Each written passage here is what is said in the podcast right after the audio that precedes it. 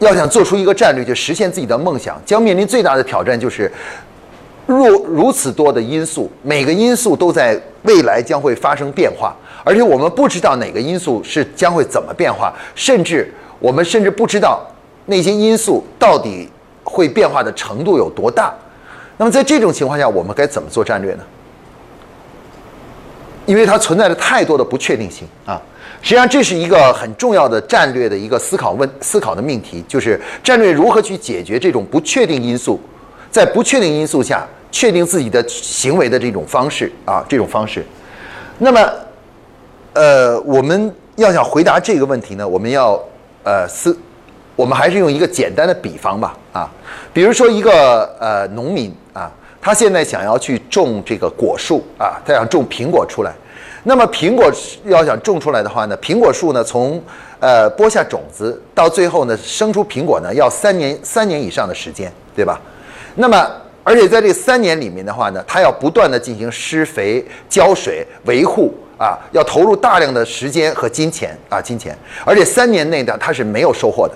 这个果树是不会产出果子，也没有收获的。但是我们可以看到，很多很多农民会非常勇敢的去做出这样的选择，然后去开始去做，然后去最后等待着三年以后把苹果种出来。那为什么作为一个农民来说，他能够提前三年，他就能够做出一个重大的决定，去把这个种子播下去，然后呢，最后呢，去等待着苹果的产出呢？他难道不担心气候的变化？或者是各种各样的情况的变化，包括啊，这个这个苹果树有什么变异什么之类的，会不会导致这个苹果没法诞生呢？啊，他们大多数是不会的，因为什么？因为他们知道，苹果的种子在特定的环境下，只要给予一定的浇水、施肥、呵护的话，就一定会成长发芽，而且只要成长发芽，只要积累大概两到三年的时间，就一定会生出苹果了，苹果来。啊，苹果来，那么这是什么？这是我们已经人类已经研究出来的所谓的科学规律，啊，科学规律。那么我们可以看到呢，我们在什什么时候才能对未来有很好的把控呢？就是当我们对很多重要的科学的规律能够给予把握的时候，那么我们就可以说就开始能够对未来进行更好的预测了啊。所以战略呢，在我们下面探讨的问题是战略怎么才能用一种科学的方法来制定战略啊？科学的方法。那么实际上我们可以，我们这里回答这个问题，先从科学两个字啊。那我们说科学是什么？科学这个词其实是指的是人类已经发展和验证出来的客观规律。所谓科学，就是代就是客观规律的一个总和。啊，我们说什么是科学？就是人类所发现的各种客观规律的一个总和啊，总和。那么我们之所以把它叫做规律，原因是什么？原因就是因为它是不随着时间和空间发生改变。啊，我们可以看到牛顿的定律也好，爱因斯坦的相对论也好，啊，我们发现的很多很多的这个呃所谓的科学规律、科学的公式与规律也好，它是不随着人的意志为转移，也不随着时间和空间的变化而转移的啊。那我刚才想了一个农民之所以能能够坚定的去种一颗种子，种出苹果树来，能等待三年的一个主要原因是什么？是因为他坚信这个东西是不会随着时间和空间的转变而发生变化的。所以他才能勇敢的去做这样一次投资啊，做这样一次投资。那么我们说呢，基于这样一个分析呢，我们就可以看到，科学其这个战略要想做好，要想用科学的方法做，那就是它唯一能够依赖的是什么？就是规律啊，规律是我们在做战略的时候唯一能够依靠的东西啊。因为如果我们进行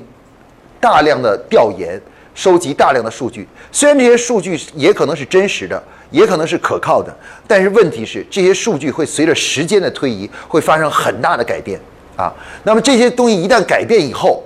最后的结果是什么？最后的结果就是我们所做的所有的推理和推论可能都是需要错误的，可能都需要进发生改变，对吧？那如果我们把我们所有的战略的制定、所有的结论都建立在这种变化的东西上，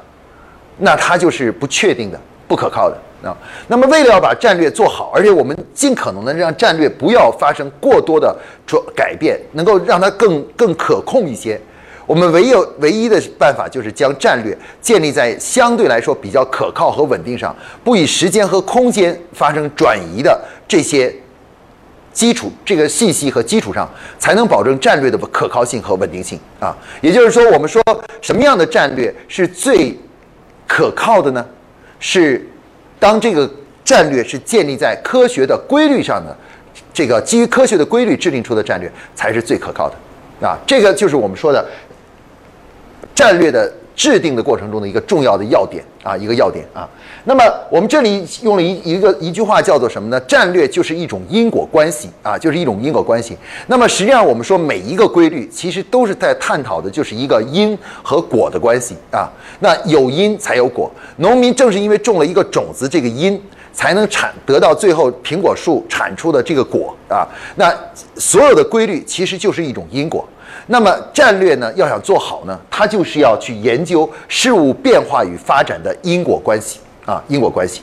而且呢，不同的因将带来不同的果啊，不同的果正是战略所要需要去研究的东西啊。我们因此的话呢，我们说战略本质要想做好的话，就要对事物发展的因果关系有一个清晰的认识啊，非常清晰的认识。如果你对事物发展的因果关系，搞不清楚，也就是对规律不能得到真正的掌握的话，那么实际上你是无法对未来进行预测，那么你也没法主动的去实现自己的梦想啊。其实，在生活中呢，我们每个人都懂这个道理，这个道理是一个非常普遍而又广泛大能大家能够接受的道理。比如说，我们现在一个父母有了孩子以后，我们都要花很长时间、很多金钱让他去上学。为什么会投入这么多的呃金钱，这么多的呃成本和时间，让他去做这样的事情呢？平均每一个孩子从出生到最后能够呃为社会创造价值，要差不多花十几年的时间啊，去学习去上学啊，那个在这个过程中投入是巨大的。那为什么每一个父母都这样做呢？因为大家相信一个规律，就是知识是可以让一个人真正为社会做出更大价值的一个重要的力量。啊，如果不不能掌握人类所掌握的最基本的知识，匆匆忙忙就走向工作岗位啊，这个是不能创造出最大化的价值啊。所以说呢，这我们说战略要想做好，必须要对因果关系、对事物的因果、对规律有一个清晰的认识。只有对这个东西有了清晰的认识之后，我们才能够真正的把握如何去。制定战略，包括去实现梦想的、寻找实现梦想的道路的这样一种方法啊方法，这个是我们是我给大家讲的关于战略在制定过程中的一个总体的指导思想啊。也就是说，我们要把战略的整个制定呢，建立在一个相对来讲比较稳定的思想体系上，才能保证战略的这个做出的各种预测是相对准确和可靠的。那如果我们把它建立在一个变化的、动态的这样一种呃。事物上的话，那么这个战略本身呢是非常不可靠的啊。其实我们举个例子，比如说有些有些人做在做战略的时候，经常是什么呢？经常是说我要对整个行业做一个广泛的调研啊，对行业里的企业进行一个调研，他们的现的现状情况怎么样？他们的利润率啊，他们的销售情况啊，他们的成长啊，他们的主主销产品是什么等等，做这样一个调研，是这些调研可以做得很好，数据也可以很真实。但是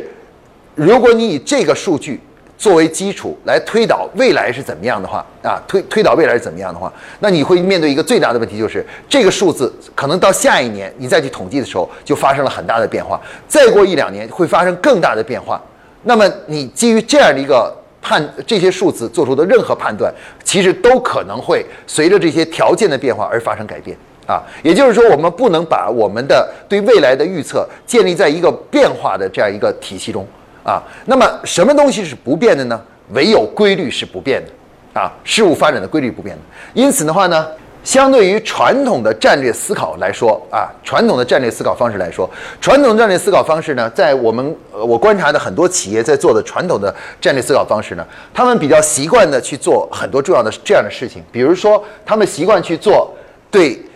呃，国家经济形势啊，国家的经济形势。行业的现状，然后呢，甚至包含呢，包括企业的现状啊，就自己企业的现状啊，企业现状呢这样的分析。那么很多很多现在在做这个战略的这个制定战略的呃就是机构呢，在指导思想上来说，经常习惯是什么呢？先要去进行这样一个大规模的调研啊，就这样的大规模的调研，花很多钱对这个国家的经济状况、行业的现状以及企业发展的现状进行一系列的调研啊调研。但是呢，实际上在实际制定战略的时候，我们发现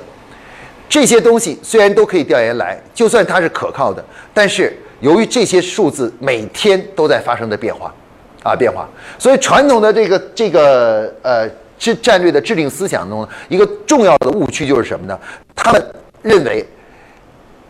收集大量的信息是可以帮助啊这个企业把所谓的战略制定更好的啊制定更好的。如果我对这个市场环境、国家经济形势、行业形势了解的更加清晰的时候，理论上说应该让我能够更好的做出战略，但是。这个正好是在做战略的时候一个重大的误区，因为它违背了战略的整体的思考规律。因为我们说了，战略呢，它一定要把它放在一个相对不变的这样的一个基础上进行制定。只有通过这种不变的东西去制定，才能够